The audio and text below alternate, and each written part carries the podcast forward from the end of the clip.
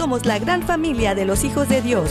Construyamos la unidad de nuestra familia tomados de su mano. Bienvenidos a su programa Hoy es tu gran día conducido por Carlos Canseco y Elsie Acatitla, con la participación del padre Jorge Herrera y un gran equipo de colaboradores e invitados. Una producción del Centro Alianza de Vida desde Dallas Forward para EWTN Radio Católica Mundial. Pero qué maravillas puedo ver a mi alrededor, pero qué, pero qué maravillas puedo ver a mi alrededor.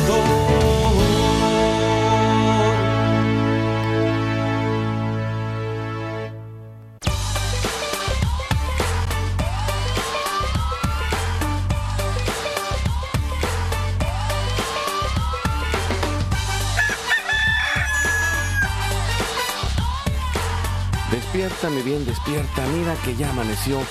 Dios está tocando a la puerta y nosotros ya estamos listos para compartir con ustedes un día más. Ya estamos aquí más puestos que un calcetín desde el área de Dallas y Forward en el Metroplex en Texas. Su amigo Carlos Canseco muy contento de poder compartir con ustedes un día más. Les mandamos este fuerte abrazo y saludo donde quiera que estén. En la casa, en la oficina, en el trabajo, en la carretera, en el internet, en su celular. Desde la aplicación de EWTN que pueden descargar de forma gratuita y que está disponible para todos. También eh, estamos en Spotify, Apple Podcast, acuérdese, como hoy es tu gran día. También en la página de EWTN, ahí busca ewtn.com en español. También ah, va a buscar la radio, hay una pestaña de radio, otra pestaña de podcast y ahí estamos también. Eh, gracias a Jorge Graña y a todo el equipo de EWTN Radio Católica Mundial que nos permite llegar hasta los confines de la Tierra junto con todas las estaciones afiliadas que hacen posible que estemos al aire todos los días. Gracias a nuestro equipo en Mérida, Yucatán, César Carreño en las redes sociales, en el Facebook Alianza de Vida. Hoy es tu gran día. En el WhatsApp y el Telegram estamos en el más 1 6 8 2 7 7 2 19 58. Los teléfonos del estudio están abiertos y nosotros nos ponemos en oración y lo hacemos por la señal de la Santa Cruz de nuestros enemigos. Líbranos, Señor Dios nuestro, en el nombre del Padre, del Hijo y del Espíritu Santo. Amén.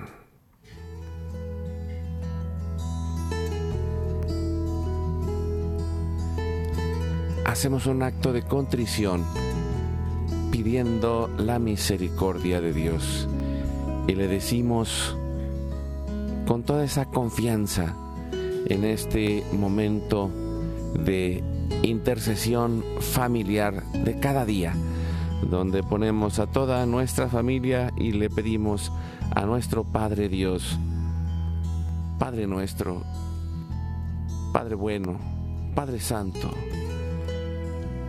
soy un pecador. Me pesa de todo corazón haberte ofendido, porque eres infinitamente bueno y enviaste a tu Hijo Jesús al mundo para salvarme y redimirme. Ten misericordia de todos mis pecados y por el Espíritu Santo, dame la gracia de una perfecta contrición y el don de la conversión para no ofenderte más. Amén. Oramos junto con Jesús al Padre la oración del Señor. Padre nuestro que estás en el cielo, santificado sea tu nombre, venga a nosotros tu reino, hágase tu voluntad así en la tierra como en el cielo. Danos hoy nuestro pan de cada día, perdona nuestras ofensas, como también nosotros perdonamos a los que nos ofenden.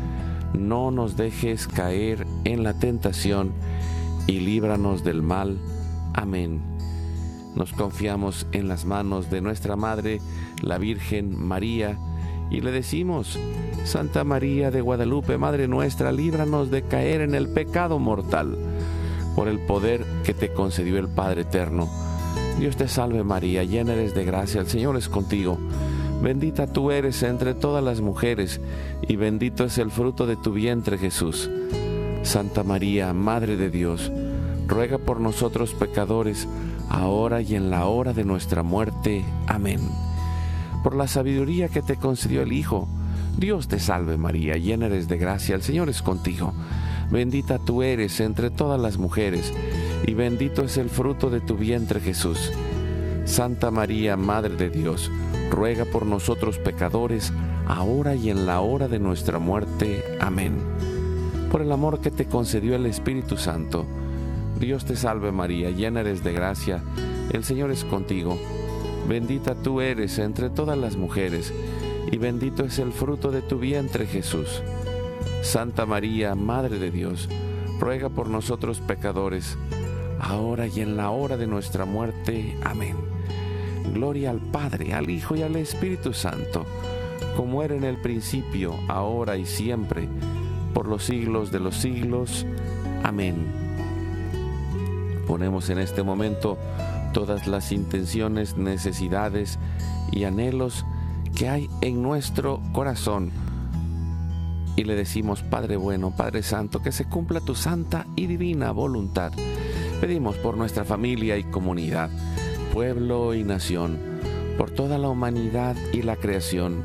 Oramos por todas las intenciones, necesidades y la salud del Papa Francisco, por los cardenales, obispos, sacerdotes, diáconos, religiosos y religiosas, consagrados y consagradas, laicos y laicas comprometidos, por todos los bautizados y la iglesia entera, por la conversión, la fidelidad y la unidad de la iglesia en Cristo, por todos los que van a participar en el próximo sínodo y por todos los que se alejan de la verdadera doctrina de Cristo.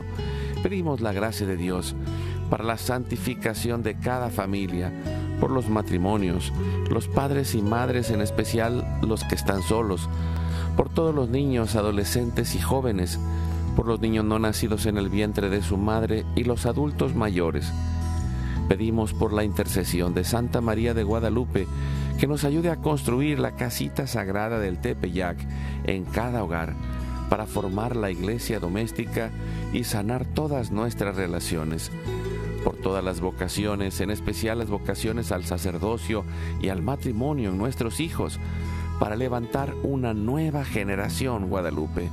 Oramos por todos los que están en el mundo del gobierno, la política, la economía y el trabajo en especial por los que son católicos y cristianos, para que den testimonio de vida en esos lugares, por los más alejados de la misericordia de Dios, por los que persiguen a Jesús y a su iglesia, por la conversión de todos nosotros los pecadores, y ofrecemos nuestra vida, oración, trabajo, sufrimientos y sacrificios, unidos a la pasión de Cristo y purificados en las manos de la Virgen, en reparación de nuestros pecados, y en reparación del Sagrado Corazón de Jesús y el Inmaculado Corazón de María. Pedimos que el Espíritu Santo levante un ejército de familias y comunidades en oración, unidos con las redes de oración de EWTN, Mater Fátima, todos los movimientos Provida, todos los movimientos eclesiales, la red de oración mundial del Papa y todas las redes de oración católicas incluidas, las de nuestras familias, Pedimos por el fin del aborto y de toda la cultura de la muerte y del miedo, por los enfermos, los perseguidos, los pobres y los migrantes, por el fin de la guerra en especial en Europa, en Ucrania, en Rusia y por todos los países involucrados en las guerras. Oramos por la paz y la libertad en cada país y en cada lugar, en especial por los países comunistas y socialistas. Clamamos por la venida del reino de Cristo y el triunfo del Inmaculado Corazón de María. Ponemos en nuestra oración a los que van a fallecer el día de hoy, intercediendo también por todas las almas del purgatorio, particularmente las de nuestra familia genética y espiritual, para que se acojan y reciban la misericordia de Dios. Y todos juntos por su gracia lleguemos al cielo. Guardamos nuestras intenciones con nuestros corazones en los corazones de Jesús, María y José, consagrándonos a la Virgen, le decimos, Oh Señora mía, oh Madre mía, yo me ofrezco enteramente a ti, y en prueba de mi filial afecto, te consagro en este día y para siempre mis ojos, mis oídos, mi lengua, mi corazón, mi familia, la humanidad y toda la creación. Ya que somos todos tuyos, oh Madre de bondad, guárdanos y defiéndenos como hijos y posesión tuya. Amén. Recibimos espiritualmente en nuestro corazón a Cristo y le decimos, Jesús, creo que estás real y verdaderamente presente en el cielo y en el santísimo sacramento del altar. Te adoro y te amo sobre todas las cosas y deseo ardientemente recibirte espiritualmente en mi corazón. Te abro la puerta, me abrazo a ti y pido la gracia del Espíritu Santo para unirme plenamente a tu sagrado corazón eucarístico y con él al amor y la voluntad del Padre y a la Sagrada Familia con María y José para alcanzar la unidad y la paz. Concluimos nuestra oración a la Sagrada Familia pidiendo la intercesión de San José, Padre protector y providente. Le decimos, salve custodio del Redentor y esposo de la Virgen María. A ti Dios confía a su Hijo, en ti María depositó su confianza. Contigo Cristo se forjó como hombre. Oh bienaventurado José, muéstrate Padre también a nosotros y guíanos en el camino de la vida. Concédenos gracia, misericordia y valentía y defiéndenos de todo mal. Amén. Espíritu Santo, fuente de luz, ilumínanos. San Miguel, San Gabriel, San Rafael, arcángeles del Señor, defiéndanos y rueguen por nosotros. Santa María de Guadalupe, Madre de la Unidad, ruega por nosotros. Ave María Purísima, sin pecado original concebida.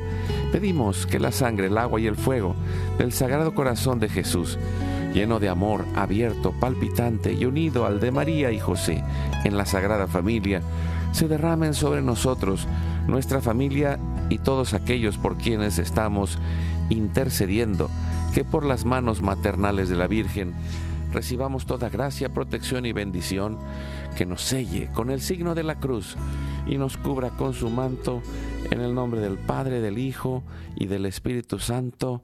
Amén. Pues qué alegría iniciar la semana con la Biblia en las manos.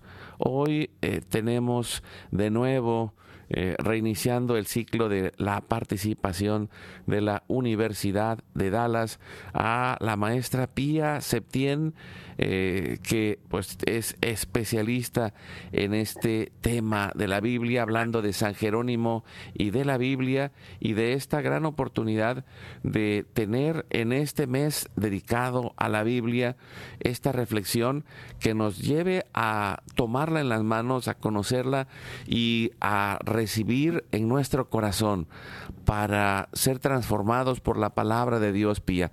Gracias por estar con nosotros. Buenos días, Carlos, y buenos días al querido auditorio. Muchas gracias por la invitación. Es para mí un, honor el poder estar en estas benditas ondas que llegan a tantos y tantos hogares, oficinas, automóviles, talleres y demás de, todo el mundo. Eh, muchas gracias por esta invitación. Eh, de manera especialísima en este mes de septiembre, que como tú bien decías, eh, es el mes de la Biblia.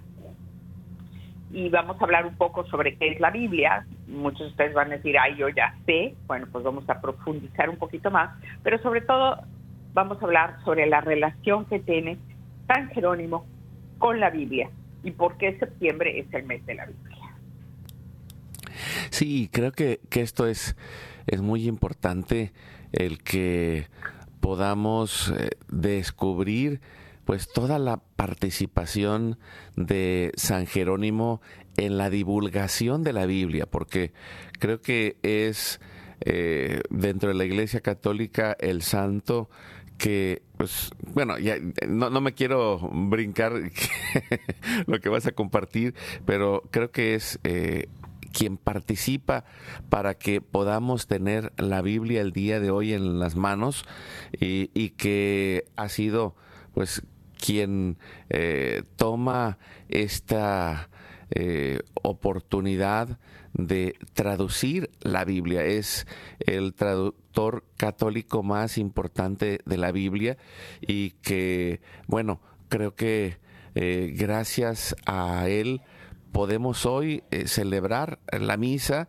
y, y tener las lecturas. En verdad que es algo tan importante la contribución de San Jerónimo y también de, de poder descubrir esta oportunidad de acercarnos a la Biblia, porque la palabra de Dios transforma y toca nuestros corazones eh, y podemos ir llenándonos de una vida nueva. Alguna vez estaba leyendo un documental, bueno, viéndolo porque era, era un video, eh, un video documental de un museo de la Biblia donde explicaban el impacto que tiene la Biblia en toda eh, la sociedad que siendo pues, no solo la base religiosa, sino la base lingüística, siendo el libro más, eh, más duplicado, más conocido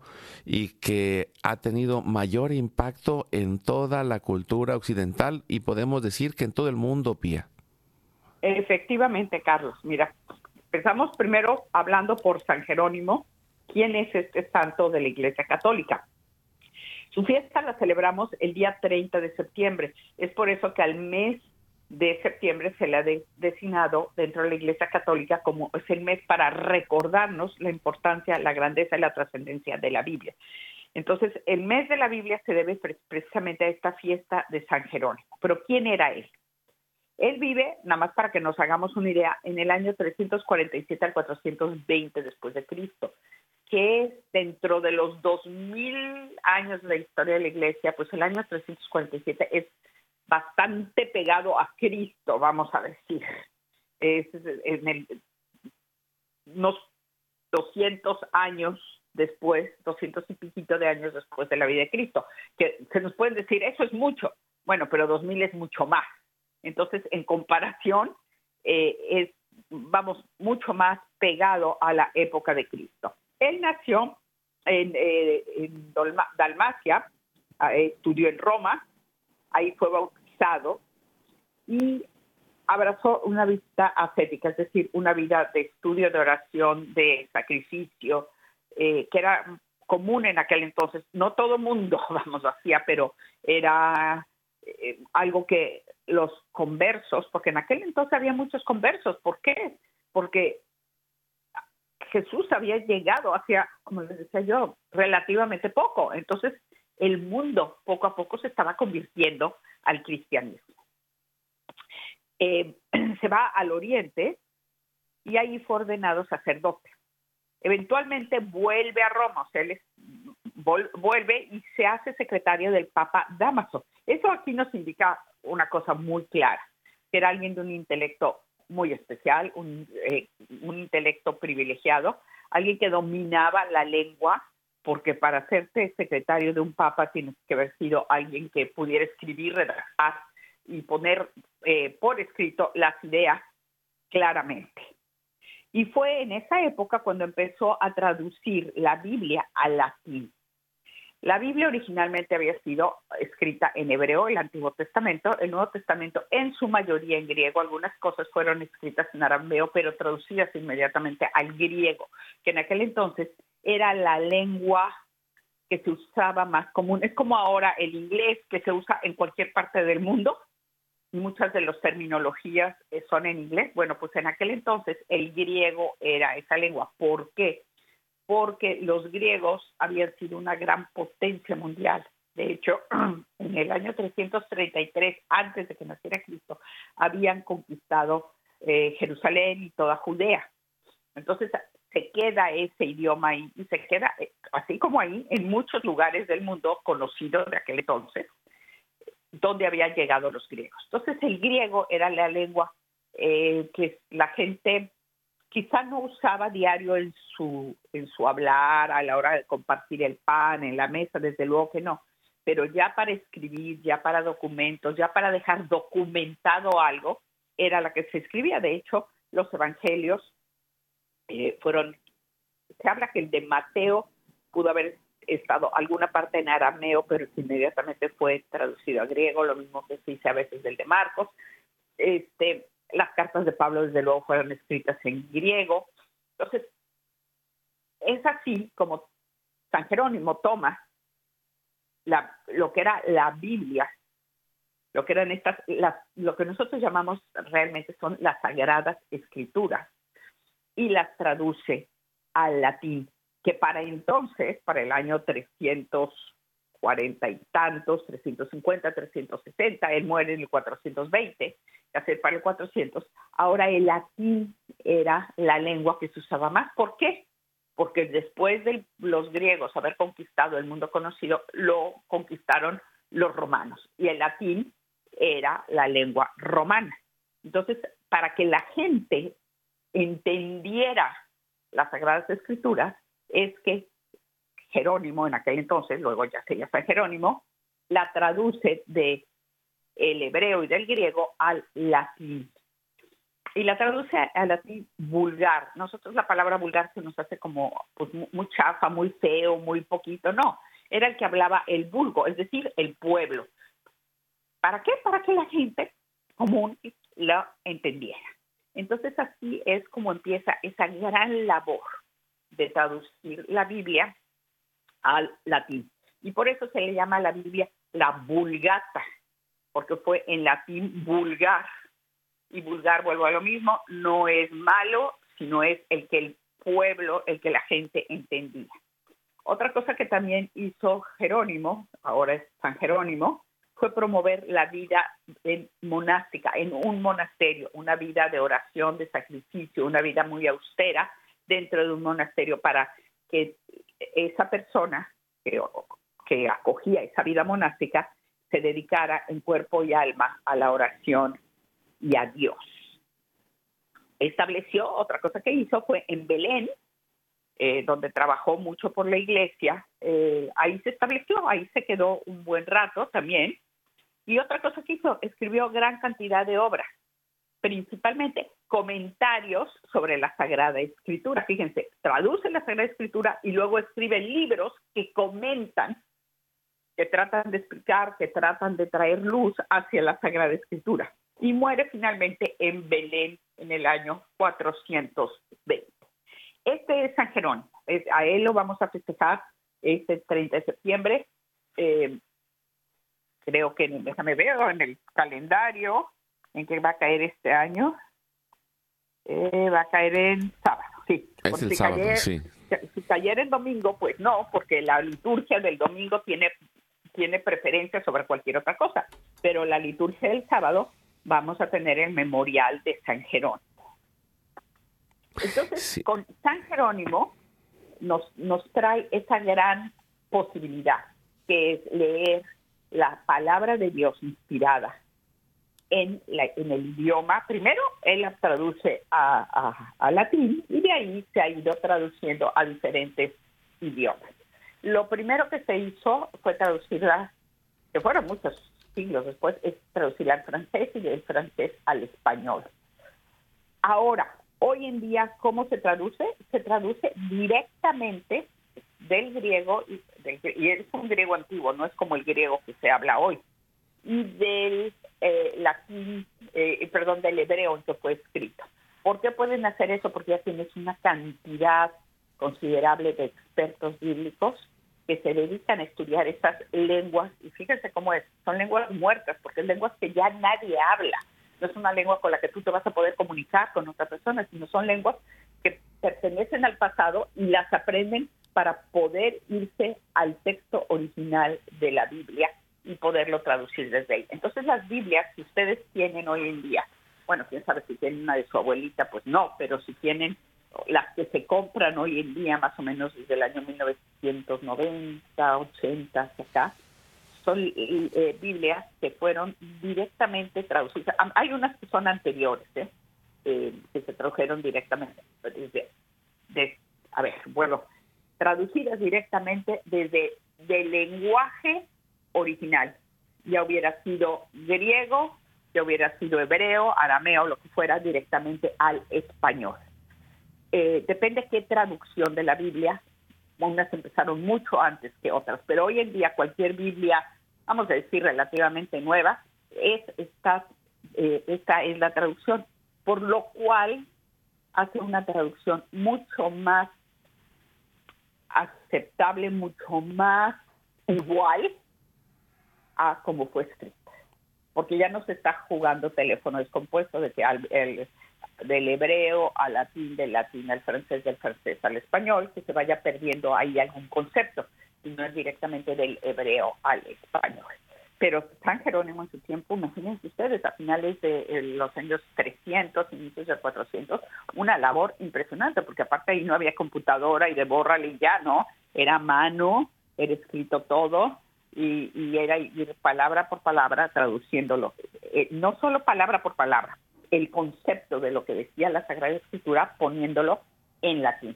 Entonces, le, le debemos eso a San Jerónimo y gracias a él por muchos siglos es que el, resto de la cristiandad pudo entender las sagradas escrituras. El Papa Benedicto XVI le eh, habló, hablando sobre él, eh, le dedicó dos audiencias eh, totalmente a, San Jerónimo, del impacto tan grande que había tenido. En el 2007, la del 7 de noviembre, el 14 de noviembre, habló, habló sobre él y una de las cosas que nos recuerda el Papa es que San Jerónimo decía que ignorar la escritura es ignorar a Cristo. Entonces, partimos de esa base. La escritura nos lleva siempre a Cristo. El Antiguo Testamento apunta hacia el Nuevo Testamento. El Nuevo Testamento se nutre del Antiguo Testamento. No podemos decir, uno es más importante y el otro no. Es que, y me ha tocado gente, ¿eh? Carlos, que me dice, no, es que en el que está Jesús es más importante. Sí, es muy importante pero todo lo que se hizo antes, todo lo que se escribió antes, todo lo que el pueblo de Israel pasó antes, para llegar a Cristo también es muy importante. Si ustedes se acuerdan, Jesús en el Evangelio de Mateo nos dice, yo no he venido a deshacer la ley y los profetas que había antes, sino la he venido a complementar. O sea, lo que venía antes es muy importante y yo le lo complemento, no lo destruyo. Entonces, por eso decimos que tanto el Antiguo Testamento como el Nuevo son muy importantes. Sí, y yo creo, yo creo, Pia, esto que, dices se me hace mm, clave porque es el proceso de la revelación. Eh, no es algo instantáneo, ha llevado miles de años y, y también eh, primero, bueno, llegamos al centro. Yo recuerdo cuando estaba estudiando en el Instituto Bíblico Católico en Guadalajara, eh, uno de mis maestros, el padre Fidel, que decía, todo el, toda la Biblia, todos los libros de esta biblioteca que es la Biblia, están inspirados, pero la clave de lectura de la Biblia es lo que decía eh, San Jerónimo, es conocer a Cristo. Y, el, centro y la clave de lectura es verlo con los ojos de Cristo para poder entender todo este proceso y, lo puedo pensar no solamente en el conocimiento bíblico, sino también eh, pensaba, Pía, cómo quien nos escucha puede reflejar su vida y decir, eh, cómo necesito eh, tener esta, esta palabra de Dios para tener unos nuevos ojos para ver la vida. Porque si no conozco la palabra de Dios, si no soy como aquel eh, pueblo judío que la ponía en su cabeza, que la ponía en las puertas, que la ponía en, en muchos lugares para que no se le olvidara que Dios estaba con él, pero también que lo aprendía, que la memorizaba, que la estudiaba, que, que la guardaba en su corazón y que al final de cuentas eh, podemos decirlo, eh, quien guarda en su corazón la palabra de Dios, como María, como la Virgen María, pues simplemente va transformándose para convertirse en la mejor persona posible de la mano de Cristo, Pía. Efectivamente, y eso es lo que es para nosotros la Biblia, el llegar a conocer a Cristo, pero desde la antigüedad, desde los profetas, desde la ley, desde todo lo que fue poniéndose, vamos a decir así, como, como cimientos para poder llegar a conocer a, a Jesucristo. Por eso es que decimos que la, la Biblia es el instrumento con el que cada Dios, día Dios, nos habla a nosotros. Es verdaderamente, Carlos, es como el manantial de la vida cristiana para todas las situaciones y todas las personas. Pues con esta idea, Pía, nos vamos a ir a un corte. Amigos, amigas, gracias por ah, abrir la mente y el corazón hoy para recordar en este mes de la Biblia. Eh, agradecemos a la Universidad de Dallas. Gracias, Pía Septién, por estar con nosotros y compartirnos sobre San Jerónimo, sobre la Biblia y, también para motivarnos a entrarle, como dice el dicho, a entrarle al toro por los cuernos, a abrir la Biblia, a estudiar. La Universidad de Dallas tiene eh, procesos de formación muy importantes para la Biblia y, ahorita después del corte nos platicas un poco de eso también, que, es algo importantísimo porque eh, necesitamos ser católicos comprometidos, pero no solamente comprometidos porque sí, sino porque en verdad el proceso de transformación de la vida viene de la oración, del estudio de la Biblia, del encuentro con Cristo.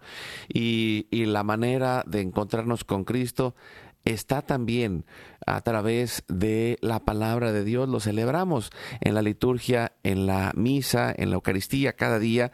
Ahí está la palabra de Dios y ahí está la presencia de Dios para transformarnos. Vamos a ir a un corte. Regresamos en un momento. Una oportunidad especial de ser una familia más feliz desde el amor. Juntos podemos lograrlo. Sigue con nosotros. Vamos a un breve corte y regresamos.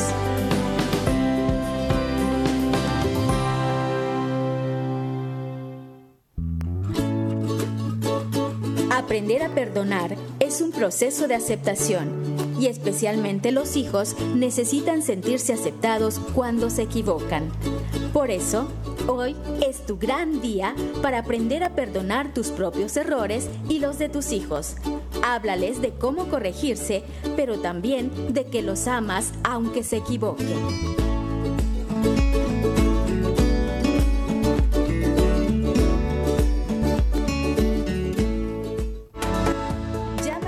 Estados Unidos al teléfono 1866-398-6377 y desde cualquier parte del mundo, marca tu clave de larga distancia internacional y el número 1205-271-2976.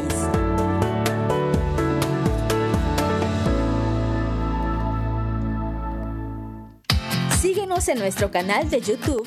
Hoy es tu gran día. Activa la campanita para recibir todas las notificaciones y ser el primero en ver nuestros contenidos. Dale like a nuestra página de Facebook. Hoy es tu gran día.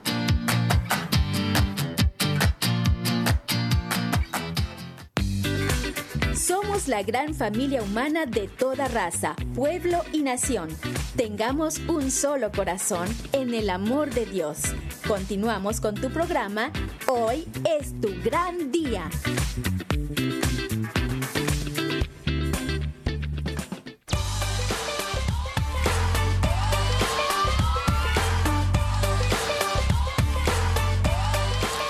Y seguimos adelante con su programa Hoy es tu gran día.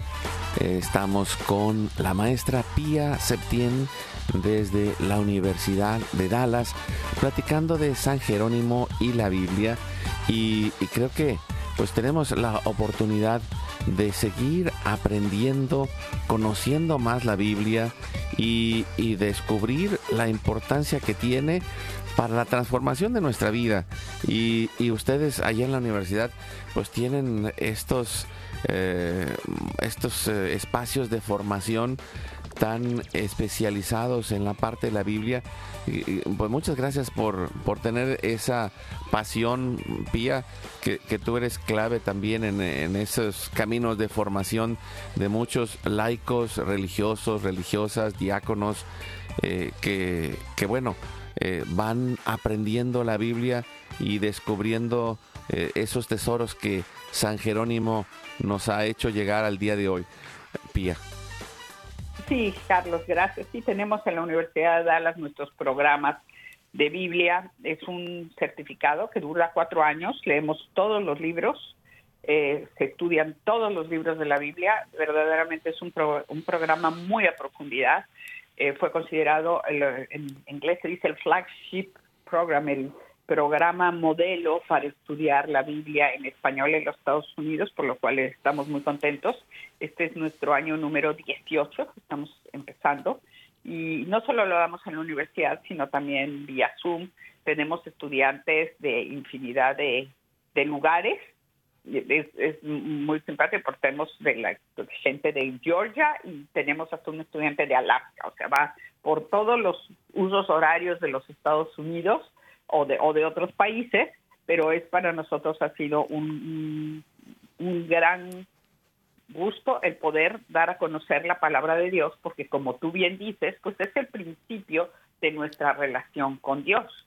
Y como ah, decías hace un rato, ¿qué es la Biblia? La Biblia tiene la palabra, o sea, es una reunión de libros, es como una biblioteca de muchos libros que se ponen bajo un libro y todos esos libros son los que fueron inspirados por Dios. Entonces, ante la pregunta de, bueno, ¿quién es el autor? Es muy fácil, Dios. Dios es el autor de la Sagrada Escritura y nos lo dice el Catecismo de la Iglesia Católica en su número 105.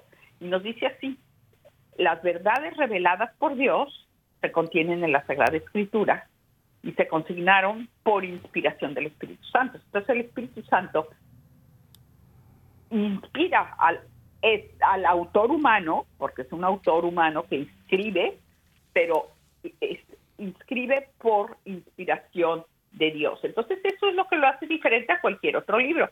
Y no es un libro dictado, es un libro en el cual el autor humano pone toda su humanidad, porque, y lo vamos a ver, hay libros que son poesías, por ejemplo, los salmos. Los salmos son unos libros que son poesías. Hay el libro de proverbios que son pequeños refranes. Hay libros como todos los libros históricos, como serían eh, Primera y Segunda de Reyes, en los libros de crónicas, los libros de Samuel, que son, nos dan historia. a los evangelios, que solo, no hay otros libros en el mundo que se le llamen evangelios más que a los cuatro evangelios que nos consignan quién es Jesucristo y qué significa ser su discípulo. Entonces, estos eh, autores humanos inspirados por Dios, eh, que Dios se valió, Dios ha inspirado a estos autores humanos para componerlos. Dios se valió de hombres que usaban todas sus facultades y todos sus talentos, pero obrando Dios en ellos. Por lo tanto, ellos pusieron por escrito, fíjense esto, todo y solo lo que Dios quería. Y eso nos lo dice la Constitución Apostólica de Iberbum en su número 11 de Vaticano II. Vuelvo a repetirlo, pusieron por escrito todo y solo lo que Dios quería. Entonces, ¿por qué es importante? Porque es la fuerza de la palabra de Dios. No es la palabra de cualquier gente, es la palabra de Dios. Y esa nos da sustento y fuerza a la iglesia y a nosotros como hijos de la iglesia. Nos da la firmeza de la fe, además de que alimenta el alma y esa es la fuente de nuestra vida espiritual. Son muchas palabras muy, muy teológicas que ustedes quieren así, pero con que nos quedamos con esto, es la, es la fuerza que tiene la palabra de Dios para la iglesia, para sus hijos, para nuestras almas, para nuestra vida espiritual. Es por eso, Carlos y, y querido público, ustedes se han notado en las en misa, bueno, siempre se lee. Y tenemos en una misa entre semana la primera lectura, el Salmo y el Evangelio, que son, es palabra de Dios. Y en la misa del domingo, la segunda lectura, o sea, cuatro diferentes lecturas. Eh, la, la oración antes de la comunión es tomada de las Sagradas Escrituras. La oración inicial, eh, la oración antes de la oración inicial, antes de empezar la misa, tomada de las Sagradas Escrituras. Constantemente la iglesia va a la Sagrada Escritura. ¿Por qué? Porque ahí está Dios. Volvemos a lo mismo. Es la fuerza de la palabra de Dios. Es Dios que quiere hablarnos a nosotros. Y fíjate, hablaba yo ahorita eh, sobre Concilio Vaticano II. Concilio Vaticano II tiene un gran documento muy importante que se llama Dei Verbum, traducido al español, eh, la, eh, la palabra de Dios. Bueno, en su número 22 dice que los fieles han de tener fácil acceso a las Sagradas Escrituras. Y fácil acceso no solo significa tener una Biblia en tu buró, eh, que arriba de ella hay miles de otras cosas, o levantando algo, no. Eh, o que cueste muy barata la Biblia y la compres, no. Fácil acceso es que la tengas, la leas, ores con ella, la estudies. Y es por eso, por ejemplo, que nosotros empezamos ese estudio de Biblia en la Universidad de Dallas, para darle acceso a las personas que entiendan los diferentes libros de la Biblia, cómo están compuestos, qué es lo que nos quieren decir, cuándo se escribieron y la razón para ellos. Y siguiendo la Biblia, eh, el Catecismo de la Iglesia Católica en su número 107 nos dice que la Biblia enseña la verdad y que todo lo que afirman los autores inspirados lo afirma el Espíritu Santo. Es decir, esa conexión que hay entre quien lo escribe, está escribiendo lo que el Espíritu Santo lo está iluminando y que enseña fielmente y sin error las verdades para la salvación nuestra. Si me, dices, ¿qué, me quedo de hoy, de esta charla que hemos tenido en el radio es eso, que enseña firmemente y sin error las verdades para nuestra salvación. Nosotros, como católicos, nos lo dice el catecismo de la Iglesia Católica, eh, interpretamos la Biblia a través del magisterio de la Iglesia, es decir, de las enseñanzas de la Iglesia, es decir, de los obispos en comunión con el Papa no vamos a ir cada uno de nosotros. O sea, pues a mí me dice que no, no, no. O sea, cómo las ve la iglesia. Y siempre la iglesia las va a ver en función al mensaje de Jesucristo. Por eso es que la iglesia recomienda la asidua lectura, la lectura frecuente de la Sagrada Escritura, porque volvemos a lo que nos decía San Jerónimo, desconocer a Jesucristo desconocer, perdón, a la escritura es desconocer a Cristo. Sí, esto que, que mencionas, Pía, me llevaba también a, pensar eh, cómo distinguir a una Biblia que es católica, ¿no? Eh, la Biblia la Biblia católica tiene introducción del libro, tiene la explicación, tiene comentarios a pie de página donde se explican eh, los tanto la, reflexión teológica como eh, clarificar detalles de cómo está escrita para que podamos nosotros tener un mayor conocimiento. Y también pues hay muchas Biblias que tienen esta palabra que que se usa mucho, que es pastoral y que, es, que tienen más explicaciones, que, que tienen eh, esos contenidos que nos ayudan a poder encontrar eh, una mayor respuesta a, este encuentro con Cristo. De hecho, eh, en estos últimos meses me he acordado mucho de una experiencia que tuve en un pequeño pueblito por allá en Morelos, eh, un pueblo agrícola Totolapan, donde tuve la oportunidad de ir a dar un curso de Biblia y llegó una señora que no sabía leer ni escribir. Y entonces eh, me, me, dice, eh, oiga, es que me mandó el padre para ver si puedo tomar el curso. Y le dije, no, claro que sí, venga.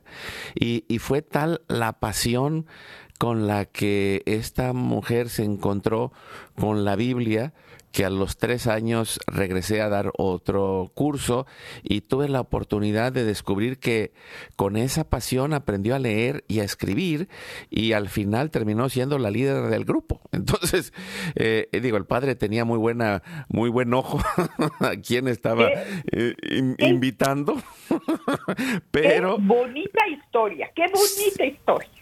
Sí, sí, sí, pero, es, es, eso, o sea, el, quien, quien descubre la presencia de Dios en la Biblia, porque hay quien, eh, podemos decirlo, hasta el demonio se sabe la Biblia, eh, pero no es lo mismo eh, saberla en la mente que guardarla en el corazón. Y el ejemplo lo tenemos en la Virgen María.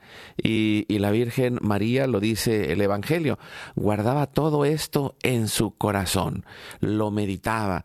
Y, eso es lo que va haciendo que nuestra vida sea transformada. Porque eh, hoy pues, vivimos en un mundo eh, que materialista, en un mundo que no cree, en un mundo que, que, va perdiendo la esencia de la vida, pero también que eso lo lleva a perder sus valores le lleva a perder el sentido de su existencia, le lleva a perder tantas cosas, pero por eso eh, todo esto que has dicho, Pía, acerca de la enseñanza de la iglesia y, y de la importancia de la Biblia, es clave para poder decir, ahí está el sentido de la vida, ahí está la fuerza para enfrentarla y ahí está la base para aprender a vivir. Y por eso eh, creo que eh, es eh, poderosísima la oportunidad de estudiar la Biblia, de conocerla mejor, de comprenderla mejor y de guardarla en el corazón para dejarnos transformar.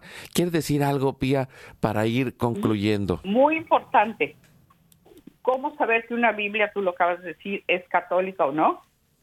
Las Biblias católicas siempre van a tener al inicio de la Biblia, de la página atrás de la primera página, la página 2, la 3, en algún momento, pero muy al inicio, van a tener lo que se llama el nihil obstat, que es no obsta, no hay problema para que se imprima, y el imprimatur, o uno o los dos, y siempre es dado por un obispo. Va a traer la firma del obispo, el nombre del obispo, el sello del obispo. Siempre busquen por eso, para poder, cuando vayan a comprar una Biblia, que tenga el nihil obstacle, que quiere decir no hay obstáculo para que se imprima, o el imprimatur, que quiere decir imprímase, dado por un obispo católico. Normalmente dice dado por Monseñor tal tal, obispo de la diócesis de no sé dónde, obispo de la diócesis de Quito, en Ecuador, obispo de la diócesis de Monterrey, en México. Siempre vean esto. Las Biblias católicas tienen el imprimatur y eso nos... Eh, nos guarda, nos ayuda a tener la seguridad que tenemos una Biblia católica en la mano, porque la Iglesia ha recibido de Dios el encargo de conservar e interpretar su palabra. Pues con esto vamos a concluir, Pía, y nos ponemos en oración y nos confiamos a Dios y llegamos al primer misterio glorioso que es la resurrección de nuestro Señor Jesucristo y que es la clave de interpretación de la Biblia. Eh, esta resurrección de Cristo le da sentido al Evangelio, pero también a la interpretación de todo el Antiguo Testamento.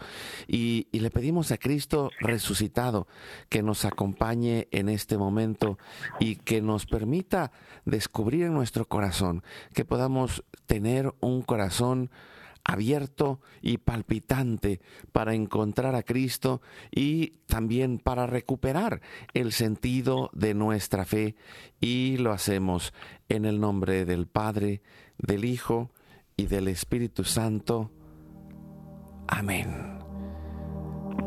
Ponemos las intenciones de cada uno y las necesidades para que la palabra de Dios entre, transforme, sane y haga su acción por el poder del Espíritu Santo en cada uno de nosotros, como lo ha hecho en este eh, misterio de la resurrección de Jesucristo. Nos ayuda respondiendo pie y lo hacemos con todo el corazón. Padre nuestro, que estás en el cielo, santificado sea tu nombre. Venga a nosotros tu reino. Hágase tu voluntad así en la tierra como en el cielo.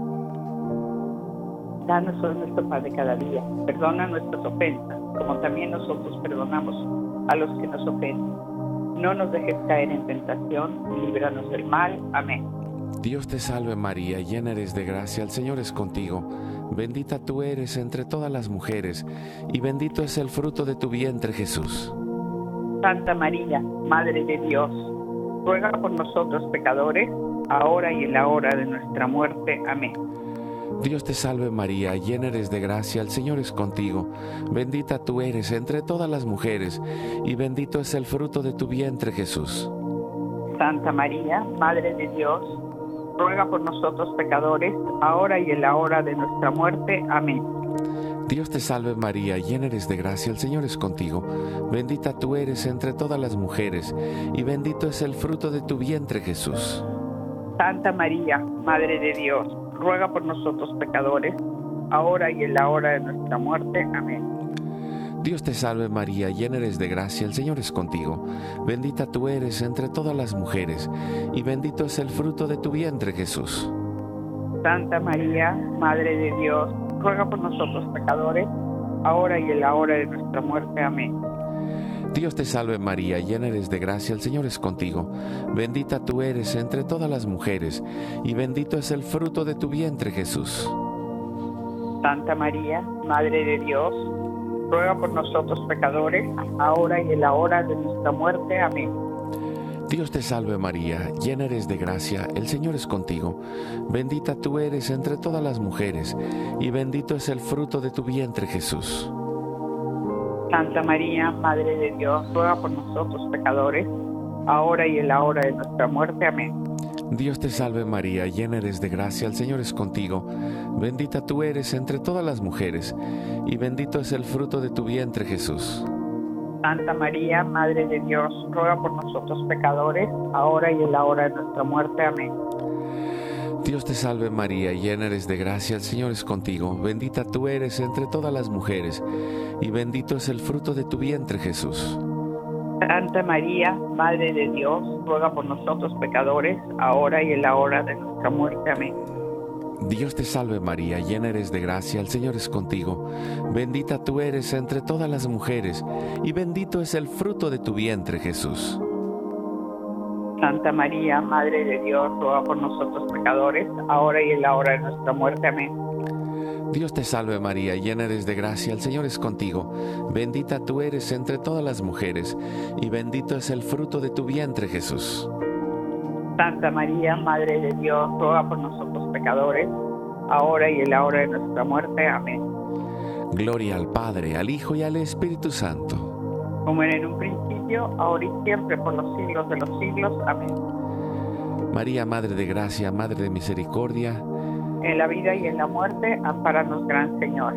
Oh Jesús mío, perdona nuestros pecados, líbranos del fuego del infierno, lleva al cielo a todas las almas y socorre especialmente a las más necesitadas de tu divina misericordia. Dulce Madre, no te alejes, tu vista de mí no apartes, ven conmigo a todas partes y solo nunca me dejes, ya que nos proteges tanto como verdadera Madre, cúbrenos con tu manto y haz que nos bendiga el Padre, el Hijo y el Espíritu Santo. Amén. Amén. Pues muchísimas gracias, Pía.